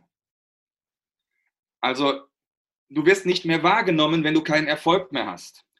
Und das war, wie gesagt, das Gespräch war 2,5, 2,6 und mittlerweile habe ich jetzt drei Olympische Spiele mitbekommen und ich war ein paar Mal selbst im Olympischen, im, im Deutschen Haus. Das ist ja mal da, wo Sponsoren und Sportler zusammenkommen. Und ähm, mittlerweile muss man das so sagen, dass die Gesellschaft sich so weit entwickelt hat, dass es tatsächlich nur noch geht, wenn du Gold bekommst, gehst du mit 20 Visitenkarten nach Hause. Was? Und selbst wenn du Bronze und Silber, es interessiert keinen mehr. Also weniger. Es interessiert keinen mehr, dass du überhaupt noch bei Olympia teilnimmst. Dass du, wenn du ein du Olympiateilnehmer bist, du der Beste deines Landes. Es registriert, es geht, es, das ist shifted baselines. Wir nehmen das nicht mehr wahr, dass das ein großer, großer Erfolg ist. Und so geht, so shiftet diese Baseline des Empfindens immer weiter nach oben. Und deshalb, wir sind jetzt eigentlich an dem Punkt angekommen, nochmal, die Komplexität in dem System ist so groß, wo soll das, es geht nicht mehr höher. Wir können das nicht nochmal höher weitertreiben. Und ähm, ja, ähm, das war in, in Rio damals, ähm, als, als der Achter nur Zweiter geworden ist und die Jungs wirklich ähm, nochmal Olympiasieger werden wollten, meine Güte, gab es da Enttäuschungen, dass die nur Zweiter geworden sind. Zumindest die, die schon mal Olympiasieger waren. Die eine Hälfte war 2012 schon Olympiasieger, die waren mega enttäuscht. Und die andere Hälfte, die war noch nicht und die haben sich abgefeiert für die Silbermedaille. Ja, was geht da ab? Also finde ich dramatisch. Wenn du dich heutzutage nicht mehr über einen zweiten Platz freuen kannst, wo ist unsere Gesellschaft da? Und, ähm, und es geht um Anerkennung. Es geht ganz stark darum, unsere Anerkennung von all unserem Umfeld zu bekommen und die Dankbarkeit zu bekommen und ähm, Mitgefühl ist dann schon meistens gar nicht mehr da von anderen Menschen, wenn wir keinen Erfolg, keinen, keinen Erfolg mehr haben. Ähm, ja, viele, viele brauchen das, um sich da wirklich zu bestätigen. Ja klar, das haben wir alle gleich. Hast du das Gefühl, dass ähm, das war was, was mir Max mal, ich glaube sogar als Frage gestellt hat, dass so praktisch jeder Spitzenathlet was kompensiert. Also er, er, er sagt das immer so geil, dass du als Spitzensportler, das ist ja, was du dir da antust, das ist ja teilweise nicht menschlich. Also das, das möchte ja. ja ein Mensch in dem Sinn gar nicht machen. Und diese Frage, die hat mich so tief beschäftigt, dass ich mich oft auch gefragt habe, oft ist ja diese Kompensation, so dass die Heilung so dieses inneren Kindes. Hast du das Gefühl, wenn ähm, ein Sportler sich dann eben aber intensiv mit solchen Thematiken auseinandersetzt und vielleicht eben dieses innere Kind oder wie man auch immer das nennen will, heilen kann, dass er dadurch eine Lockerheit in seinen Sport bekommt, dass er viel, viel einfacher zum Beispiel einen Flow-State erreichen kann, diesen auch ähm, ja, hochhalten kann, weil er einfach in der, in der Sache aufgeht, weil er nicht mehr, wie du so schön sagst, nicht mehr hier ist, sondern er geht eine Ebene tiefer ins Herz und er sagt einfach, ich bin so im Reinen mit allem und je mehr du dich ja mit diesen Themen auseinandersetzt, umso mehr merkst du, ging mir zumindest so, dass der ganze Druck, der du dir selbst aufbaust, der geht so ein bisschen weg. Du verlierst immer mehr von dem, weil du einfach merkst, eigentlich ich kann relativ wenig ähm, kontrollieren. Wenn du Menschen, wenn du dich mit dir selbst auseinandergesetzt hast, merkst du plötzlich, wie Menschen um dich herum programmiert sind. Also wenn dich jemand anschreit, dann merkst du, ah, der hat aktuell vielleicht eher, ist das Problem bei ihm und nicht bei mir. Und wenn du das halt nicht weißt als Sportler, habe ich das Gefühl, dass du, solange du dich nicht mit, diesem, mit dieser Heilung von dir selbst beschäftigt hast, wird es sehr schwierig, überhaupt im, im, im Sport in einen Flow zu kommen. Und dann machst du es halt wahrscheinlich so, wie, wie es die meisten Sportler machen, einfach über den unbändigen Wille zu leiden, zu leiden, zu leiden, einfach zu sagen, hey, ich gehe an meine Grenzen. Und wenn ich mal nicht an meine Grenzen gehe, dann habe ich das Gefühl, ich habe nicht richtig trainiert. Ja, ja, durchaus. Und da ist, da ist ja Max einfach ein, ja, unser, unser geiles Vorbild dafür. Und er hat ja diese, er hat diese Prozesse ja gemacht. Und wir, wir, wir haben uns schon immer gesagt, ja, okay, Max, komm, lass es ausprobieren. Wir gucken, ob das funktioniert. Und ähm, nochmal, der Mensch agiert immer aus Sinnhaftigkeit heraus. Er muss verstehen, warum er das tut. Ähm, Salutogenese. Genau. In dem Moment, wo du die, die Sinnhaftigkeit in, deinem, in deinem, der Problematik deines inneren Kindes hast, nimmst du es natürlich nicht bewusst wahr. Und das läuft halt dann im Autopilot einfach ab. Ähm, und ich finde, dass Max da ein sehr schönes Beispiel mittlerweile dafür geworden ist, ähm, dass er seine ganzen Glaubenssätze ähm, von wegen, ja, das schaffst du nicht, du bist es nicht wert oder so, ja, das kannst du sowieso nicht, ähm, losgelassen hat und mittlerweile seinen Sport auch wieder so genießt, dass er, dass er dankbar dafür ist, diesen Sport überhaupt machen zu dürfen und eine andere Sinnhaftigkeit drin zu sehen. Klar, es war ein Prozess, ähm, aber mittlerweile, glaube ich, genießt er es, äh, ne, dass sein Sport vor allen Dingen auch so eine Verbindung mit der Natur ist und dass er da Möglichkeiten hat, die du sonst nicht hast. Also er hat seine Sinnhaftigkeit in seinem Tun, in seinem Handeln ähm, total verschoben. Und ähm, das ist schwierig, ja, gebe ich zu. Ähm, aber es scheint so zu funktionieren. Aber das ist halt die Kunst. Muss man das, muss man das nicht? Darf man das? Äh, müssen, müssen musst du sowieso nichts. Aber ähm, ja, bist du bereit dazu? Was würdest du dann so einem Athleten, der merkt, hey, ich habe extrem Mühe, mit Druck umzugehen, ich habe extrem ähm, ich, Selbstgespräche, die ich mit mir führe während dem Wettkampf, um den Wettkampf herum, sind extrem negativ. Was würdest du so einem Sportler ähm, raten, vielleicht auch an Tools mit an die Hand geben, wo du sagst, hey, ähm, probier doch das mal aus? Naja, das ist erstmal sehr, sehr schwierig, das pauschal zu beantworten, weil nochmal, es geht immer wieder um das Individuum. Ähm, wir sind acht Milliarden Menschen auf diesem Planeten und kein Mensch ist wie der nächste, okay? Das ist, ähm, das, das, wir sind so individuell, ähm, dass das nicht so pauschal zu beantworten ist. Ähm, weil, wie gesagt, man muss immer gucken, okay, wo triffst du ihn gerade an und wie groß ist gerade sein Leid? Ähm, ich mache das sehr stark über ähm, über das Leid des Patienten mir deutlich. Weißt du, wenn ich einen, einen Sportler habe, den ich ähm, Wochen, Monate nicht gesehen habe und der kommt mit Rückenschmerzen zu mir, und dann den muss ich jetzt nicht anfangen, äh, sein Leben zu verändern.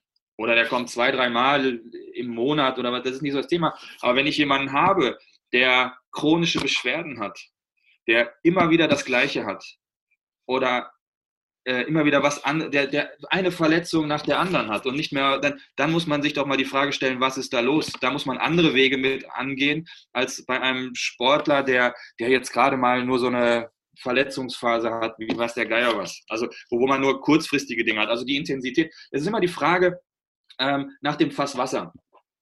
Ja, wir, wir Menschen, wir sind ähm, ja ein Konglomerat aus ungefähr 50 Billionen einzelnen Zellen und jede Zelle ist ein einzelnes Lebewesen und unser Körper möchte immer in der Harmonie sein, möchte immer im Gleichgewicht sein, immer in der Balance. Und ähm, das ist wie bei so einem Fass Wasser. Wenn das Fass relativ leer ist, dann kriegt unser Körper mit seinen Selbstheilungsmechanismen die Probleme auch immer sehr, sehr gut selber in den Griff. Manchmal braucht er noch ein bisschen Unterstützung. Ja? Und je voller das Fass allerdings wird, desto häufiger desto mehr und desto intensiver werden körperliche Beschwerden. Und dann ist auf der einen Sache, eine, ist immer die Frage, welche, ne, und irgendwann ist halt das Fass so, dass es voll läuft. Dann ist nur noch der eine Tropfen, der das Fass zum Überlaufen bringt. Das ist dann noch diese eine Bewegung zur falschen Zeit am falschen Ort. Und ähm, dann muss ich für mich gucken, okay, welche Strategie wähle ich denn jetzt? Manchmal reicht es einfach nur ein Loch in das Fass zu machen und das Wasser rauslaufen zu lassen. Das heißt, ähm, man guckt, wo sind die Spannungen, wo sind Blockaden und einfach wieder ähm, ja, das System wieder auf der mechanischen Ebene zu verändern. Das reicht sehr, sehr häufig. Das ist dann kein Thema. Ähm, aber wenn der Patient dann zu mir kommt und nach zwei, drei Tagen sagt, ja, Carsten, das war gut, aber dann ist es wiedergekommen. Und wir behandeln dann wieder. Und dann kommt er nach drei, vier Tagen wieder zu mir und sagt, ja, es war erst wieder weg und dann ist es wiedergekommen. Und dann, dann fange ich schon an, so ein bisschen, dann fange ich an, schon komisch zu werden. Und dann mache ich das, behandle ich nochmal und dann kommt er beim dritten Mal wieder und dann kommt ganz von alleine die Frage bei dem Athleten, hey, was ist da los? Warum ist das denn so? Ja, und dann muss man sich halt die Frage stellen, wo kommt denn das Wasser her? Wo, was läuft denn da in das Fass rein? Was sind das für Schläuche, die das Fass volllaufen lassen? Und das Problem ist halt, wenn oben mehr Wasser nachläuft, als unten rausläuft, kriegst du das Fass nicht leer. Und dann darf der Sportler selber entscheiden, möchte er die Schläuche rausziehen oder nicht. Weil da muss man halt mal gucken, okay, was sind das für Themen, die dazu führen, dass das Fass immer wieder vollläuft, dass diese Spannung sich immer wieder aufbaut. Und ähm, da muss man halt gucken, wie, was das für Schläuche sind und ist er dazu bereit. Also das, das muss man wirklich individuell immer wieder entscheiden, an welchem Punkt hole ich ihn hier gerade ab, was ist hier gerade das Thema und ähm, ja, was ist da los? Ja, mega spannend. Ähm, wir sprechen schon so lange jetzt eigentlich auch über Gefühl, über Gedanken und so weiter. Was glaubst du persönlich? Weshalb bekommt dieser mentale Aspekt im Sport allgemein einfach noch so wenig Beachtung geschenkt? Ich bin, ich bin immer ein, ein Freund davon, ähm, das Leben als Ganzes zu nehmen und das, das Leben hat halt vor 14,8 Milliarden Jahren angefangen, ähm, als es einen Urknall gegeben hat, wo es aus diesem kleinen Punkt heraus sich entwickelt hat. Und ähm, seitdem geht die menschliche Evolution halt ständig weiter und wir sind halt auch nur Teil dieses, dieses evolutionären Prozesses. Und ähm, dann muss man sich halt wirklich die Frage stellen, wo haben wir Menschen angefangen zu, zu entwickeln, wo haben wir angefangen zu denken, wo sind wir mal falsch abgebogen.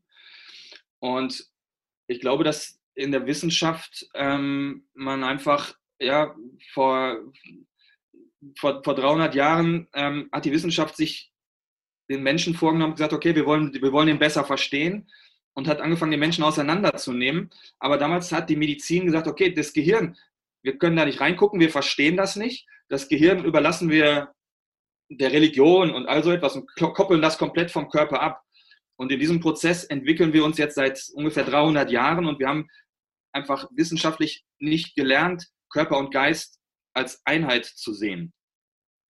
Und das ist dann, finde ich, gerade immer so ein Prozess, wie das vor 600 Jahren schon mal eingetreten ist, als die einen Menschen gedacht haben, die Erde ist eine Scheibe. Und dann kamen auf einmal andere Menschen und haben gesagt, die Erde ist eine Kugel. Ist ja wieder ein aktuelles Thema.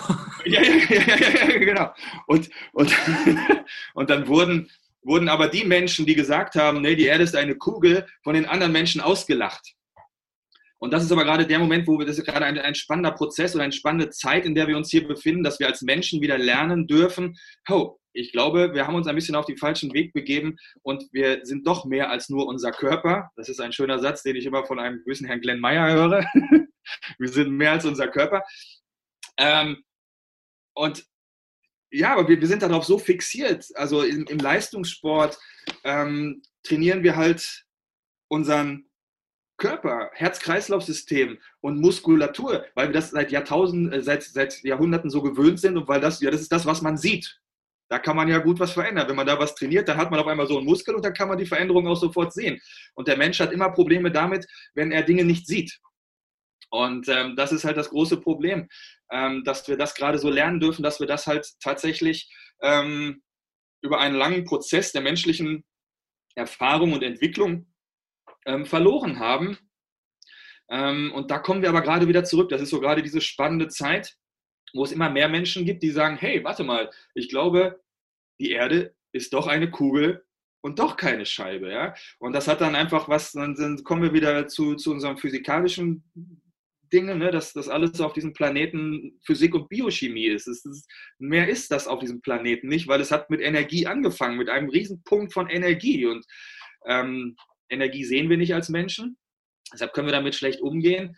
Und äh, auch da vor 300 Jahren war es, die, die Physik des, Albert, äh, des Isaac Newton, der, der ein, ein lineares System entwickelt hat. Das war auch damals das System, was gut war, um das, um, das Universum zu verstehen, um zu wissen, ähm, wie Planeten in ihren Umlaufbahnen sich bewegen und wie das funktioniert. Und das hat uns eine gewisse Sicherheit gegeben. Ähm, und diese, diese Physik von Isaac Newton war linear. Das heißt, Punkt A beeinflusst Punkt B und Punkt B beeinflusst Punkt C und C beeinflusst Punkt D. Und das haben wir so gelernt, das haben wir so verinnerlicht. Und ähm, jetzt wissen wir halt so seit 100 Jahren, äh, seit Albert Einstein und Max Planck, ähm, dass anscheinend die alte lineare Physik von Isaac Newton doch nur ein Teil war von einem ganz großen anderen Komplex der Quantenphysik, ähm, nämlich dass alles mit allem verbunden ist, dass äh, Punkt A auch Punkt S beeinflusst und S auch Punkt C beeinflusst und das ist ein komplett neues Denken und das müssen wir erstmal alle lernen und das, das ist so ein, das ist ein, ein Evolutionsprozess, das gerade wieder zu machen und da, das dürfen wir gerade alle lernen und das ist halt auch im Sport. Ähm,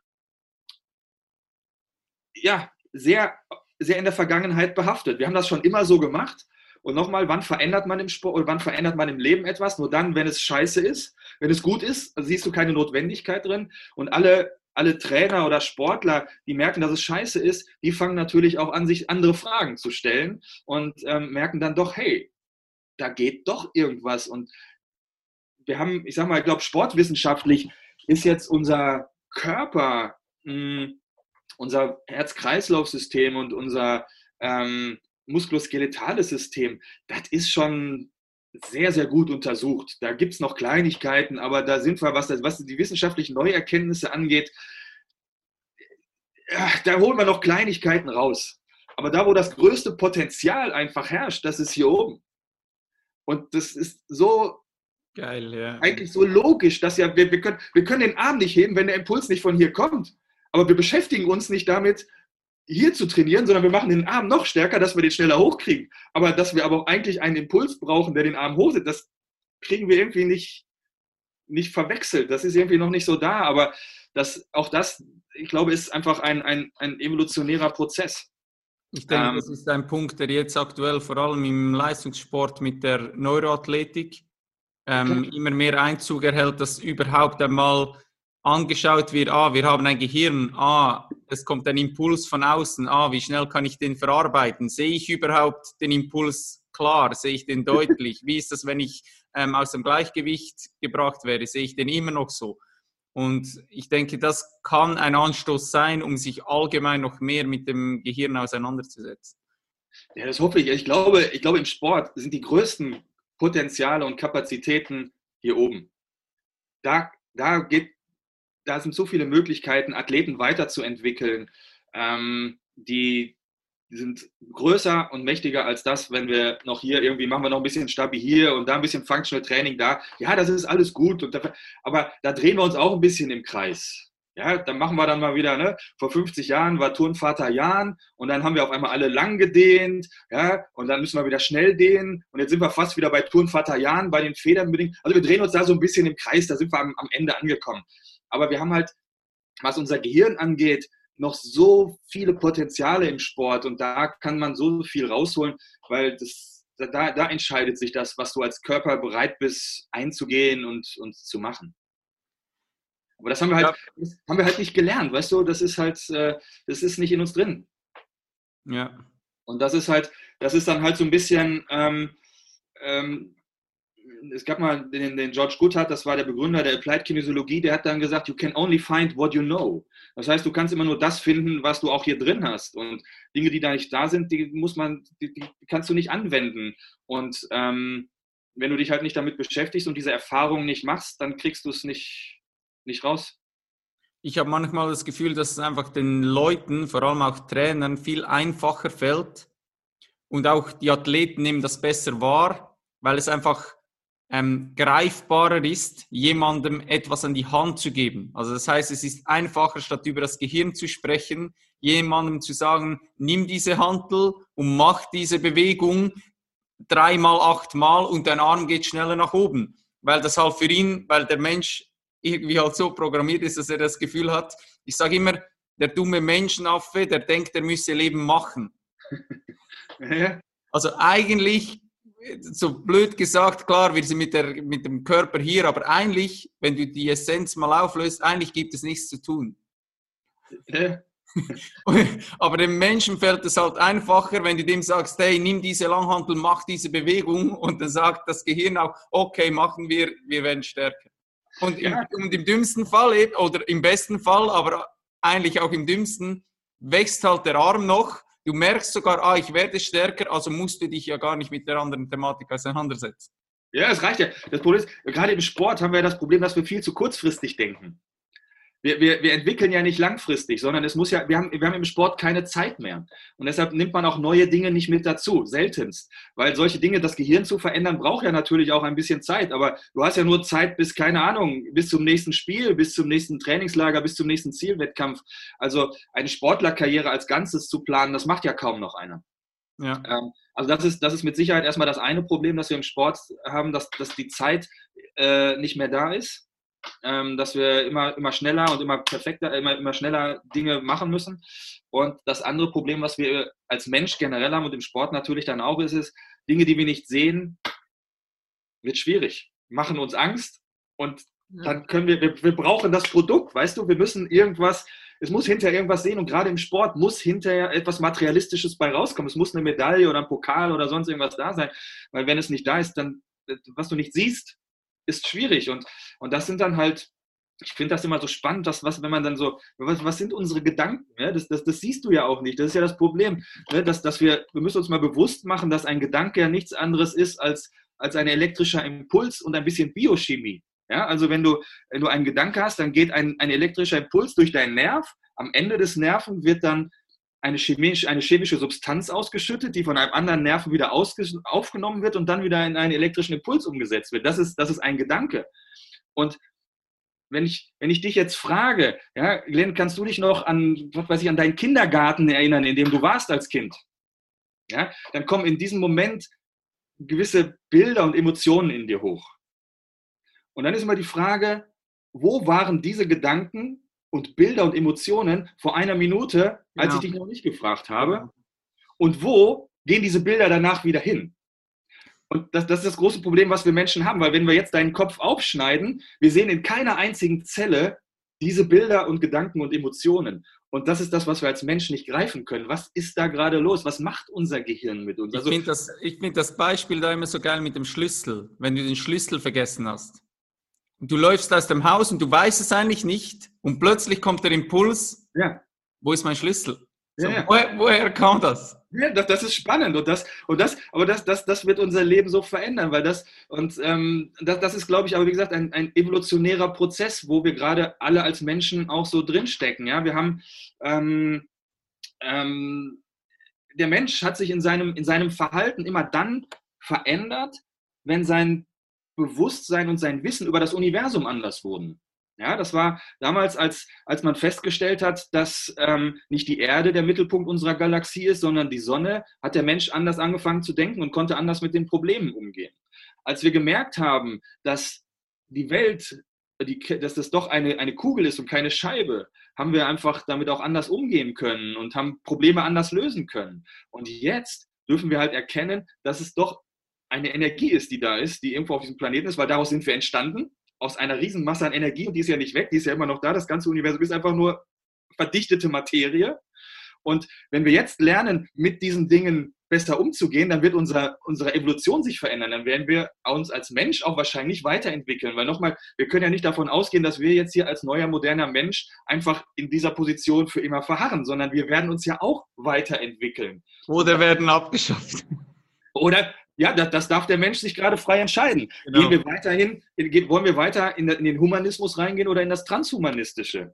Da, die, die Natur ist da, die lässt uns gerade den freien Raum. Wo wollen wir hin? Wollen wir uns als Mensch weiterentwickeln oder gehen wir mehr hin, uns als Maschinen weiterzuentwickeln? Und was kommt dann dabei raus? Ich habe keine Ahnung, das ist ein spannender Prozess, aber im Endeffekt sind wir alle nur ein Prozess der Evolution, auch in diesem Punkt, wo wir gerade leben. Wir ziehen aber unser Leben immer nur auf die letzten, ja, keine Ahnung, 50, 60 Jahre, wo wir hier auf dem Planeten gerade existieren und suchen da unsere Lösung und sehen das aber nicht als Ganzes.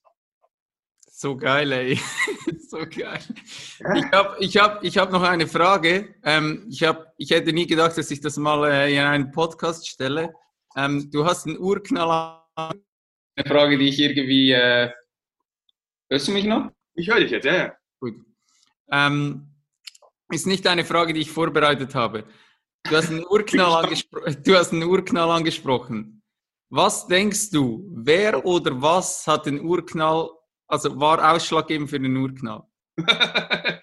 ich habe keine Ahnung.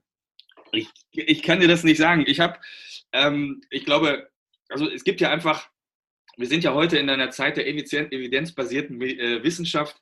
Ähm, ich glaube auch, dass Wissenschaft gut ist, aber es gibt halt über die Wissenschaft darüber hinaus noch andere Dinge. Ähm, und es gibt einfach auch, äh, es gibt ja, glaube ich, irgendwie, weiß ich nicht, 40 definierte Fragen, die die Wissenschaft bis heute nicht beantworten kann. Und ähm, diese Fragen sind aber dafür wichtig, um zu wissen, wo kommen wir denn überhaupt her? Ja, also was ist unsere Beziehung zur Natur? Was ist die, unsere Beziehung zu unserer Vergangenheit? Was ist die Beziehung zu unserem Körper? Ähm, das sind ja alles Dinge, die äh, die Wissenschaft bis heute nicht wirklich beantworten kann. Ähm, ich habe keine Ahnung, was da. Ich bin, ich, ich glaube auch, dass ich auf diesem Planeten nicht mehr so lange verweilen werde, bis diese Frage geklärt wird, was damit ist. Ähm, ich finde nur für mich spannend ähm, die Theorie, die ich jetzt gehört habe, ähm, die, die, Theorie des, des, Multiversums. Also, dass es gar nicht nur das, dass es kein Universum gibt, sondern dass es ein Multiversum gibt, sondern dass diese Ur, dieser Urknall viel, viel häufiger passiert ist und dass es noch ganz viele andere Universen gibt in einem Multiversum. Ich finde das hört sich, sehr, hört sich, für mich sehr beruhigend an. Und es war halt ein Prozess, dieser Urknall, der schon zigmal stattgefunden hat in einem Multiversum. aber das kann halt keiner beweisen, aber diese Theorien gibt es. Aber nochmal, wenn wir nicht anfangen, diese Theorien zu verfolgen und weiterzugehen, dann werden wir uns nicht weiterentwickeln. Und wenn wir das nicht in, unserem, in unserer Fantasie entwickeln, keine Ahnung. Ja, das ist dann auch da wieder, äh, ne, als die Menschen gedacht haben, die Erde ist eine Scheibe, brauchten wir verrückte Menschen, ähm, die sich einfach dann gesagt haben, okay, ich setze mich jetzt ins Boot und ich fahre mal in die andere Richtung nach Indien. Ja? Und alle und den alle für verrückt erklärt haben. Und auf einmal hat er irgendwie hat er dann doch recht gehabt. Also ich habe nochmal, ich habe keine Ahnung, ich bin, wer, wer bin ich jetzt hier solche Fragen beantworten zu können?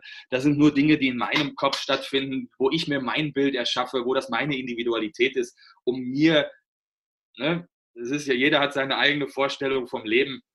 Ähm, ich glaube, ich, ich, für mich hört sich das, das schlüssig an und es macht ein bisschen Sinn, aber wir können halt immer noch nicht über das Universum raus hinaus gucken.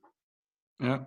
Ähm, aber ich finde das super spannend, sich damit zu beschäftigen. Ich kann jedem nur ähm, die, die Folgen auf Netflix empfehlen. Da gibt es äh, das Universum, das ist, ich glaube, irgendwie, weiß nicht, so eine zwölfteilige Reihe, wo man sich mit dem ganzen Universum beschäftigt. Super spannend, super geil. Ähm, da werden auch solche, da wird auch das Multiversum ähm, mal angesprochen und die Theorie damals. Es gibt so diese Menschen, die sich damit beschäftigen. Ähm, aber was sonst den Urknall, ich habe keine Ahnung. Mega spannend. Also ich wollte auch nicht äh, die Lösung dafür haben. Bin ich beruhigt. ähm, noch eine letzte Frage zum Sport und nachher habe ich noch ein paar allgemeine Fragen an dich. Und zwar ähm, eine ganz einfache und simple Frage. Wie erreiche ich Flow? Und wie, wie erreiche ich Flow und wie erhalte ich den Float State?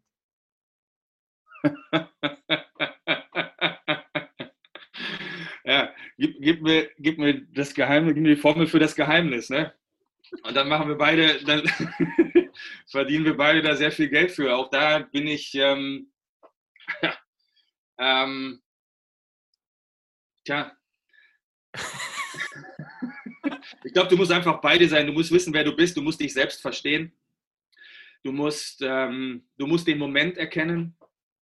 Und du musst wissen, wo ist der Moment zwischen den Gedanken und das findest du nur heraus, wenn du dich mit dir beschäftigst, wenn du in die Ruhe gehst, wenn du in die Stille gehst, um dann deine Möglichkeiten abzurufen, um dann ähm, Flow ist, ich glaube, kann man, ja, wenn du wissenschaftlich das ein bisschen betrachten willst, ist, je, je besser deine Herz-Hirn-Kohärenz ist, je besser dein Herz, deine Herzratenvariabilität ist, desto besser kommst du in diesen Flow. Je mehr du, ähm, je weniger Stress du hast, ähm, desto besser kommst du in den Flow. Je weniger Kampffluchtverhalten hast, je mehr du im parasympathischen System bist, ähm, im Entspannungssystem. Das ist natürlich schwierig. Im Sport bist du, hast du, bist du immer im Sympathikus, bist du immer im Stresssystem. Aber wenn du, wenn du das beherrschst, zu wissen, ähm, wo ist gerade Parasympathikus, wo ist Sympathikus, ähm, dazwischen liegt irgendwo ein bisschen der Flow.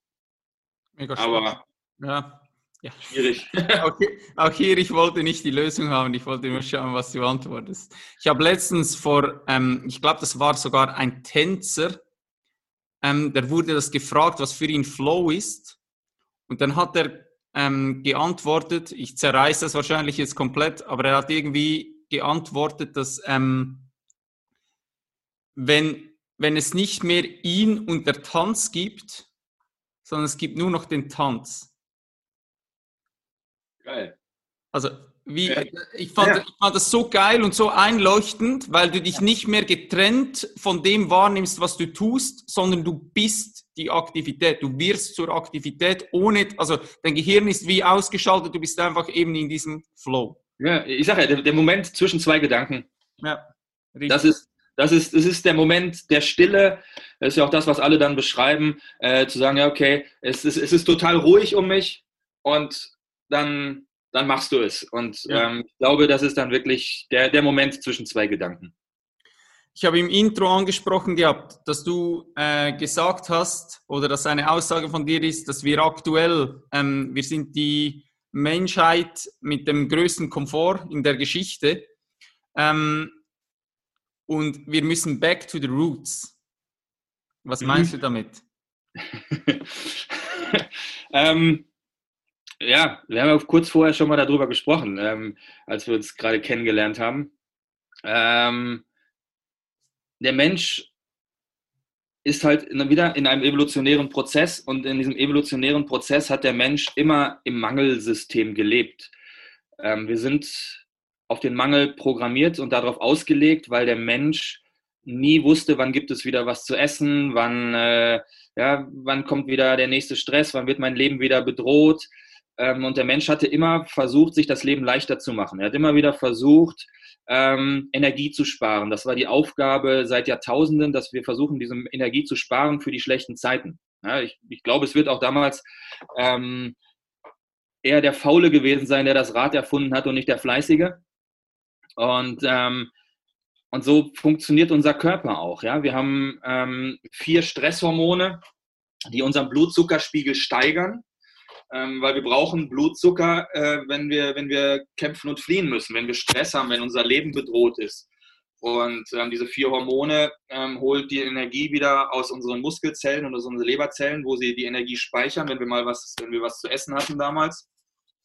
Und diese vier Stresshormone, ja, Adrenalin, Noradrenalin, Cortisol und Glucagon, die führen dazu, dass, dass dieser Blutzuckerspiegel ähm, wieder steigt. Und die Natur war so schlau, uns vier Hormone mitzugeben, ähm, weil wir sie gebraucht haben, weil wenn eins mal ausfällt, dann, haben wir immer noch drei, die unser Überleben sichern in dieser Natur. Und ähm, wir haben dann von der Natur nur ein Hormon mitbekommen, was unseren Blutzuckerspiegel wieder senkt. Das ist das Insulin und nur eins, weil wir es nie gebraucht haben. Ähm, immer nur kurzfristig, wenn wir mal was gegessen haben. Und wir hatten nie was, ne? wir Menschen mussten immer dafür arbeiten, mussten erstmal das Mammut jagen, wir mussten dann hinterher zu der Landwirtschaft, als wir dann ne, in die Agrarkultur gekommen sind, ähm, erst einmal alles erwirtschaften und wirklich körperlich dafür aktiv sein und unser Leben ähm, und unsere Nahrung zu sortieren, immer Jäger und Sammler und mussten der Nahrung hinterherlaufen. Und dann haben wir, glaube ich, in unserem Bewusstsein nicht mitbekommen, dass äh, wir auf einmal nicht mehr der Jäger und Sammler sind, dass wir nicht mehr in einer Zeit leben, in der wir der Nahrung hinterherlaufen, sondern wir jetzt in einer Zeit, in der die Nahrung uns hinterherläuft.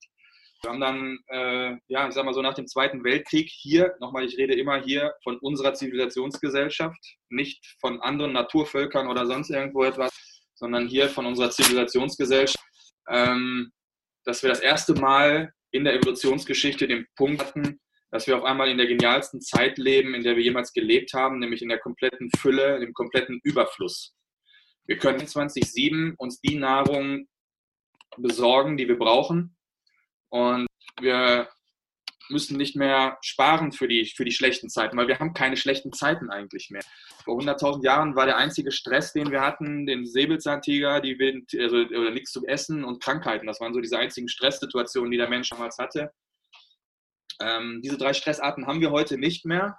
Dafür haben wir halt tausend andere Arten von Stress. Das Problem ist halt nur, dass unser System auf diese tausend Arten von Stress noch genauso reagiert, als wären sie noch lebensbedrohlich. Ähm, weil sich unsere, in unserer Evolution unser Nervensystem, unser vegetatives Nervensystem, unser Parasympathikus und Sympathikus sich nicht verändert haben. Und ähm, dementsprechend hat sich halt unser, unsere Lebensgewohnheit, unsere Gesellschaft ähm, gegen unseren Körper entwickelt. Und ähm, wir leben halt heute ein Leben, für das wir eigentlich nicht gemacht sind. Ja, wir brauchen auf einmal diese vier Stresshormone, brauchen wir nicht mehr, weil wir können uns Energie ständig zufügen.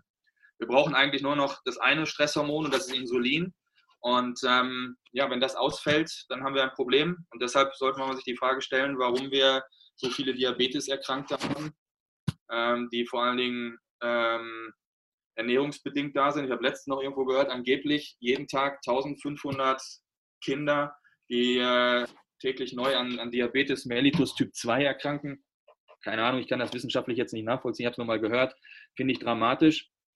Ähm, ja, aber wir leben halt in einer Zeit, in der du auf der Couch sitzen bleiben kannst und der Kühlschrank irgendwann bestimmt, was du für Nahrung kaufen musst. Und dann wird das mit der Drohne geliefert und du bleibst einfach auf der Couch sitzen, du musst nichts tun. Und da sollten wir uns mal die Frage stellen, ob das unsere menschliche Intelligenz so ist, ob, das, ob wir uns nicht einfach selbst verarschen damit. Und dann gehst du irgendwie zu den Shibibo-Indianern in Peru oder so und die wissen, die haben einfach keinen Plan, von was du da sprichst. ja, ja, ich meine, das, das ist ja auch das, wo, wo wir, wo mittlerweile immer mehr Menschen zum Glück ähm, sich die Frage gestellt haben, ähm, warum haben wir denn unsere Zivilisationskrankheiten alle überhaupt hier in, in, in Europa? Was ist hier überhaupt los? Und die dann hergegangen sind und sich mit alten Kulturen beschäftigt haben, die in die indigenen Völker gegangen sind, in, ins Amazonasgebiet und äh, ins Himalaya-Gebiet und zu den Aborigines und so, die einfach noch sehr natürlich und künstlich, äh, sehr natürlich und mit der Natur leben. Und da sieht man einfach, dass all diese ganzen Krankheiten, die wir hier haben, Diabetes, äh, Schlaganfälle, Krebs, ähm, Herzinfarkte, die gibt es da einfach nicht. Die gibt es einfach nicht. Da muss man doch ganz klar die Frage stellen, ja, warum gibt es sie denn dann nicht? Und ähm, ja, äh, dann müssen, dann muss, ist doch was, was haben wir verloren? Ne? Sind wir wieder bei der Salutogenese? Was haben wir verloren, dass wir krank werden? Und ja klar, jetzt können wir wieder hergehen in die Opferrolle und sagen, ja, ne, wir werden wieder als Kind, wir haben die Fähigkeiten und dann werden wir in unsere Opferrolle konditioniert und sagen, ja, okay, ich nehme lieber die Pille, als mein Leben zu verändern. Weil die Pille ist wieder einfacher, da kommt wieder unsere Evolution hin. Wir machen uns das Leben so einfach wie möglich, anstatt herzugehen und sagen, okay, ich verändere mein Leben. Ja, klar ist das anstrengend, mein Leben zu verändern. Aber es ist viel, viel gesünder und langfristiger erfüllender. Ja. Und ähm, ja, diese, das ähm, sind dann so Dinge, wo man sich wirklich mal die Frage stellen muss, warum haben wir das jetzt hier alles? Und wie, wo wollen wir denn hin? Wollen wir das so weitermachen? Ja, ich weiß nicht, wie das bei euch in der Schweiz ist, aber bei uns in Deutschland ist das so, dass unser Gesundheitssystem auch da ähm, in seiner Komplexität immer größer, immer, immer schwieriger wird und es wird uns irgendwann um die Ohren fliegen. Es wird irgendwann nicht mehr so weitergehen, das ist total normal. Nochmal, das ist wieder auch da die Physik, das zweite Gesetz der Thermodynamik.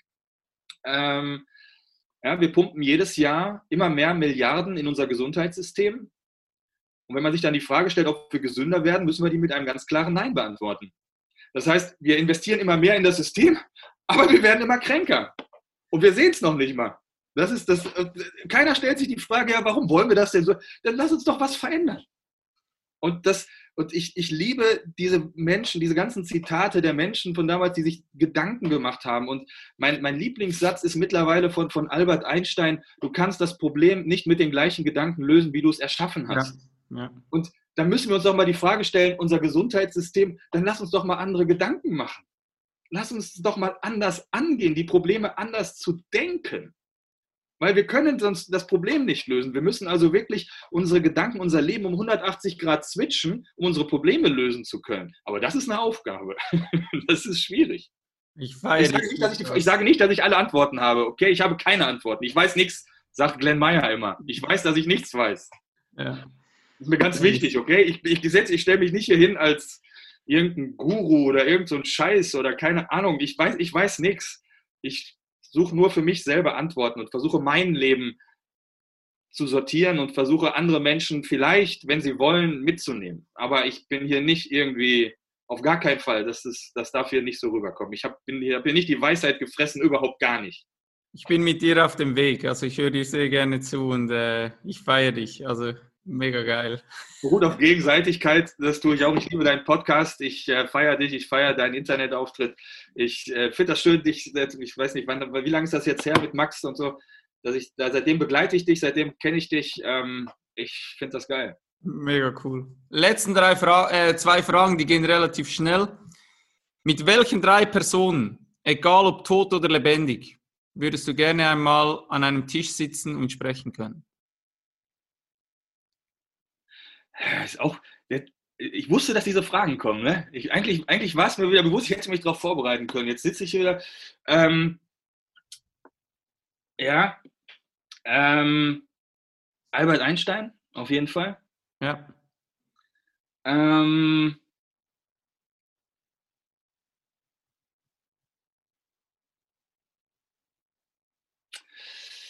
ähm, Wen haben wir da noch? Ah, es gibt so viele spannende.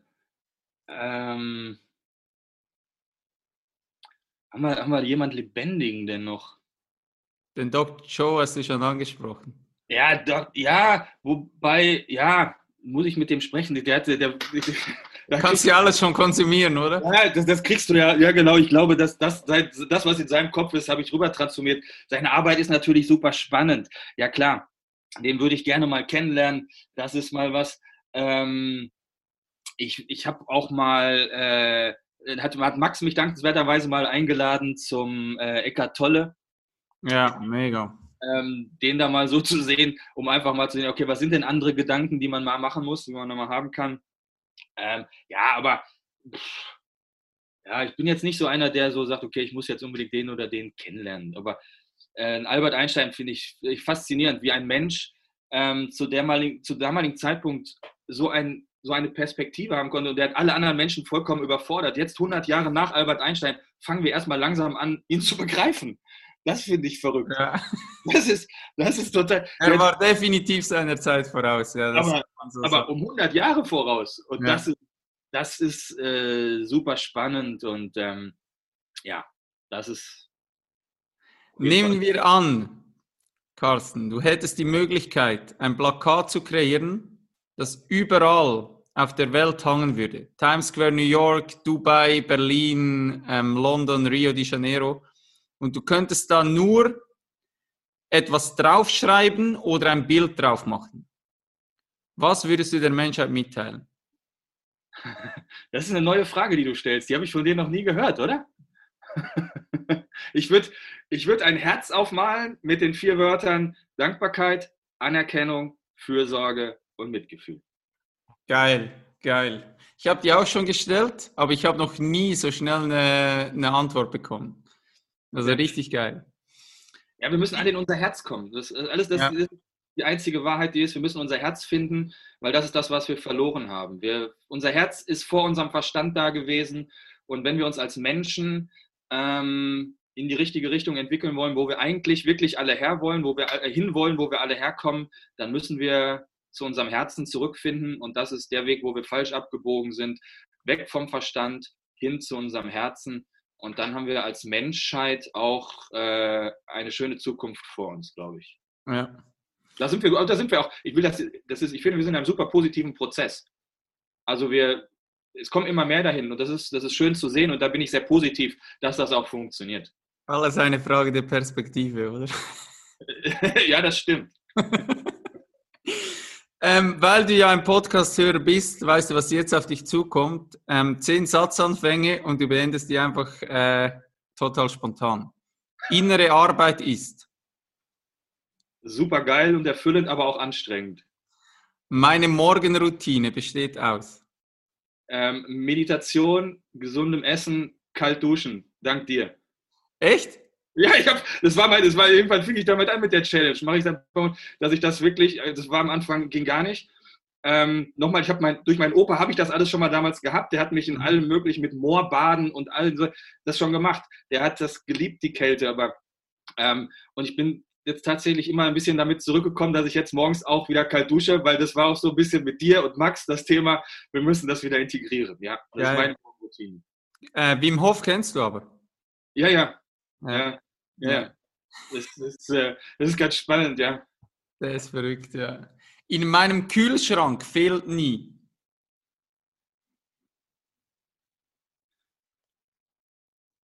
Äh, gesundes Essen. Mein Lebensmotto lautet. Ich bin Schöpfer meines eigenen Lebens und ich vertraue dem Leben zu 100 Prozent, unabhängig von irgendwelchen Personen, von irgendwelchen Dingen, unabhängig von Raum und Zeit. Geil. Das, das, das könnte man sich ja gleich äh, irgendwie übers Bett an die Wand drucken. Ja, ich würde gerne einmal Abendessen gehen mit. Äh, mit Glenn Meyer und Max Planer. Geil. Das kommt auf jeden Fall zustande. Ja, ich hoffe. Der wichtigste Skill in der Zukunft wird sein. Kommunikation mit seinem Herzen. Wenn ich einen Allwissenden treffen würde, würde ich ihn fragen. Ähm, Wer ja. der Urknall gefunden ja, ja, ja, ja, genau, genau, genau, genau, genau. Ich glaube, ja, ja, ja, weil ich glaube, dann, dann verstehen wir uns wieder ein bisschen mehr. Wo, was, was war vor dem Urknall, wo kommt der Urknall her, was hat damit zu tun, um das Ganze ein bisschen besser zu verstehen. Genauso. Ja, weil das ist ja auch spannend. Ne? Ich glaube, es, wenn du, du musst dir nur häufig genug die Frage nach dem Warum stellen. Ich glaube, nach 10, 12 Fragen kommst du immer beim Urknall an. Absolut. Ja. Geld ist. Ähm, beruhigend, aber eine Energie und macht uns nicht glücklich. Der schönste Ort, an dem ich jemals war. Oh. Diese Erde. Ich vermute der Sinn des Lebens. Liegt in einem erfüllten Leben. Entweder oder Fragen. Ich mache es dir ein bisschen einfacher, da musst du nicht zu viel studieren. Talent oder harte Arbeit?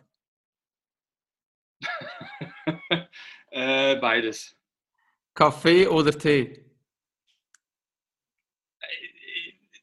Ah, äh, ähm, ich, Tee. Aber ich, ich habe tatsächlich auch die letzten Jahre, ich habe es geliebt, mittlerweile liebe ich einen richtig geilen Cappuccino auch durchaus wieder. Ich, hab, ich war nie Kaffeetrinker, aber ich bin irgendwie so richtig geilen Cappuccino. Aber sonst trinke ich gerne grünen Tee morgens, ja. Geil. YouTube oder Instagram? Ah,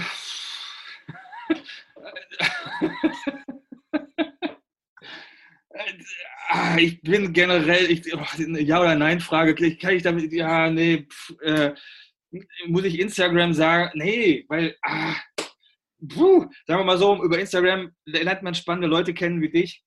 Ich bin generell nicht so der Medientyp. Ich mittlerweile gucke ich kaum noch Fernsehen und so. Aber ich habe festgestellt, dass es, ich versuche, diese Medien zu nutzen, um mir Content zu besorgen.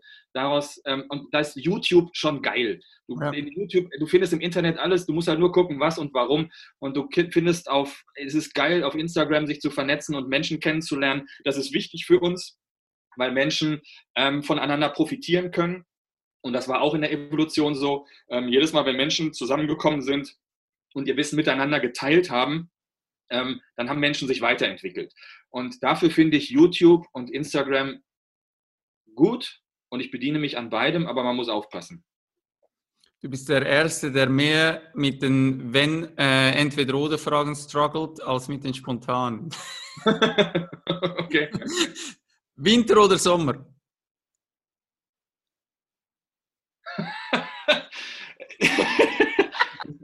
das ist so geil. Naja, ich bin ein Freund der vier Jahreszeiten. Das macht diesen Planeten aus. Ich finde, es hat halt, es hat alles seine Vor- und Nachteile. Wir leben auf dem Planeten der Dualität. Weißt du, das ist, das ist ein Naturgesetz. Du kannst nicht entweder oder sagen, weil das eine bedingt das, das andere. Stimmt, das stimmt. Das, das ist stimmt. das große Problem. Du, es gibt, alles hat Vor- und Nachteile. Wenn du das Licht nicht siehst, kannst, wenn du die Dunkelheit nicht kennst, kannst du das Licht nicht sehen. Das ist. Das stimmt. Ja. Wenn du dich entscheiden müsstest, Winter oder Sommer? Ach so. Ja, Sommer. Gut. Jetzt habe ich nur, wahrscheinlich ist es das letzte Mal, dass die Entweder-Oder-Fragen vorkommen, weil es ist ja klar, wenn du das natürlich mit dem Know-how von den Dualitäten machst, dann äh, ist das ungetrennt voneinander. Deshalb die nächste Frage, da muss ich gleich schmunzeln, chaotisch oder ordentlich?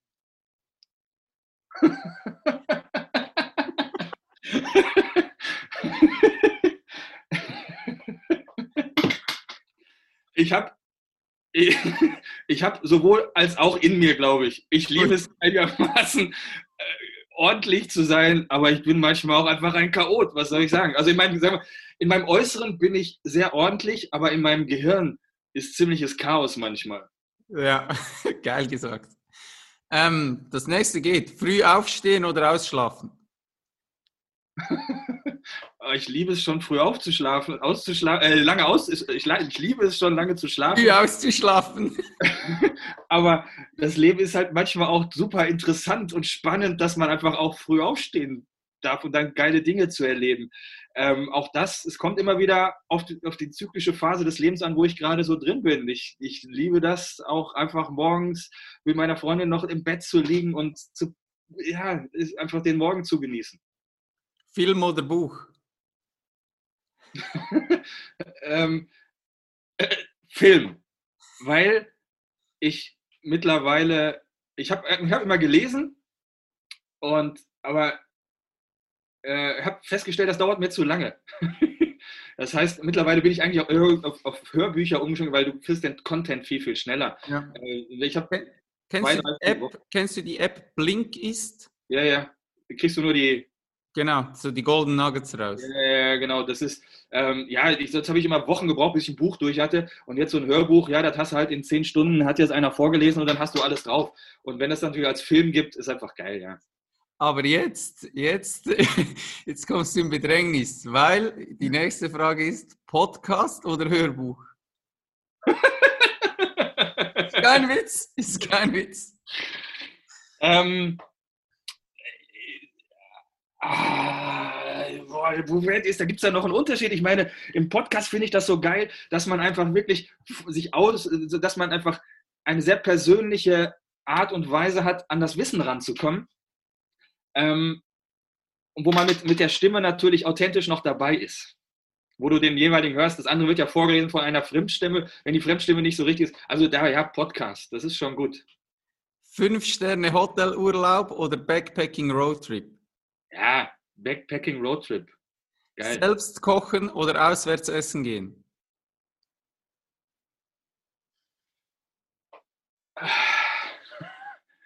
Diese Dualität immer. Ich, ich mag beide. Ich, ich mag beides. Ich, Lass, wir lassen das so stehen. Der letzte. Gedanken lesen oder Zeitreisen können?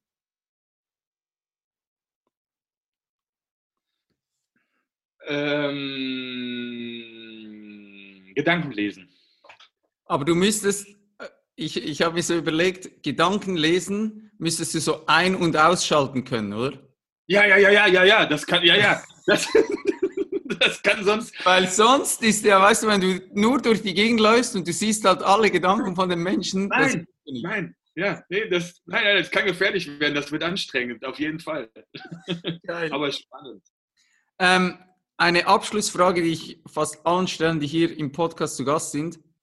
Gibt es jemand, wo du das Gefühl hast, es wäre cool, wenn diese Person einmal hier auf dem Podcast zu Gast wäre? Ähm, ich, ich, ja, ich glaube, ähm, ich würde den Professor Hüter mal gerne hören. Ich mag den. Das ist ein, Hirnforscher, der das super geil rüberbringt und ähm, der hat super, der hat andere Gedanken und ähm, das ist, äh, weiß nicht, kennst du ihn? Nein? Nein? Doch, der ist in Deutschland, ich finde, ich kenne sehr viel, muss mal gucken, muss mal auf YouTube und so gucken. Ähm, Professor Dr. Hüter, ähm, der sich sehr viel damit beschäftigt hat, wie unser Gehirn funktioniert und sehr viele geile andere Ansätze hat. Ähm, ich finde den super klasse und das macht er sehr sympathisch. Geil, dann werde ich mir auf jeden Fall, auf jeden Fall ansehen. Schau mal auf die Uhr. Du hast äh, den Rekord geknackt. Du bist definitiv Leader. Wir haben, fast, wir haben fast zwei Stunden gequatscht. Wahnsinn. Kam, mir, kam, mir nicht so dabei, kam mir nicht so vor, aber ich fand super geil. Gell? Ich habe ich hab gemerkt, wo ich mir den Podcast mit, äh, mit dir und Max angehört habe, warst du am Ende fast so ein bisschen frustriert, weil du irgendwie das Gefühl gehabt hast, äh, kam auf jeden Fall so rüber, eigentlich hätte ich noch so viel zu sagen gehabt und der Typ macht einfach hier Schluss. ja, aber das war, ich meine, mit Max war natürlich auch mein erster Podcast und ähm, ach ja, ja, das war gut, aber wir, wir, wir machen da noch mal was. Geil. Hey Carsten, wie gesagt, wir sind am Ende angekommen. Ähm, ich möchte mich aus tiefstem Herzen bei dir bedanken und ich schätze wirklich dich unglaublich fest, einfach als Mensch. Ähm, wir haben uns noch nie persönlich so getroffen, wie auch Max auch nicht. Und wie du schon im Vorgespräch gesagt hast, mich fasziniert einfach diese Bindung, wo du aufbauen kannst, wenn du merkst, so ein Mensch schwebt so, äh, vibriert so auf derselben, auf derselben Frequenz. Und das ist unfassbar spannend. Ich hoffe wirklich sehr, sehr fest, dass wir uns äh, möglichst bald sehen können.